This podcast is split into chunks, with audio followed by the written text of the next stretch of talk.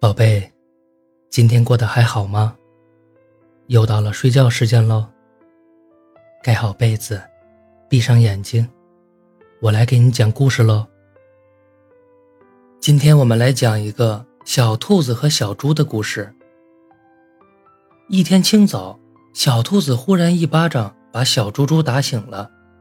小猪猪睡觉一如既往的沉，一巴掌的痛楚不足以让小猪猪立刻醒来。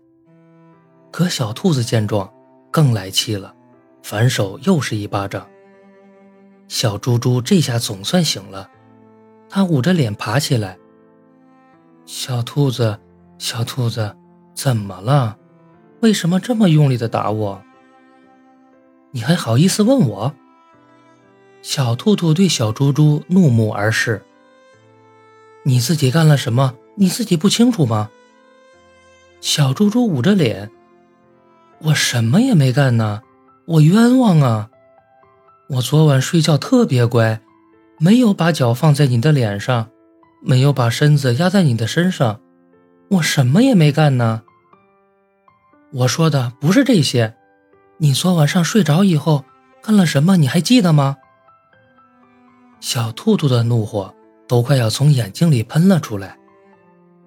我昨晚上把你哄睡着了之后，我也睡觉了呀。我什么都没干呢。小猪猪都快哭出来了，自己被一巴掌扇醒了，却什么情况都摸不懂。哼，不知道是吧？说，你是不是跟森林对头的那个小狐狸好上了？我昨晚上在梦里都看见你跟他勾肩搭背了。小兔子用手指着小猪猪的鼻子，大声说着：“我，我发誓。”我绝对没有啊！我就是在公交车上看见他拎着一大堆的东西，我就提前一站下车了而已啊。小猪猪无奈的辩解着：“好啊，这都让座了，还说没好上？你这一个星期都不准吃饭了。”小兔子又是一巴掌扇了过去。啊！不要啊！小猪猪瘫倒在床上。张牙舞爪的叫着：“喂喂喂，大早上的嚷嚷啥呢？”小兔兔用可爱的兔子腿蹬着小猪猪。“嗯，你没生气？哎，我也没有挨打。”小猪猪十分诧异。原来刚刚我在做梦啊！什么生气挨打的？睡觉睡傻了？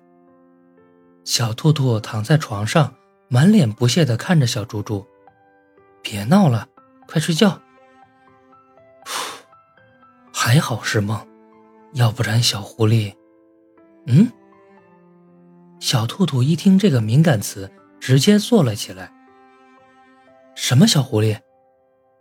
啊，不是的，是我做了个梦，梦见你，梦见我跟小狐狸好上了。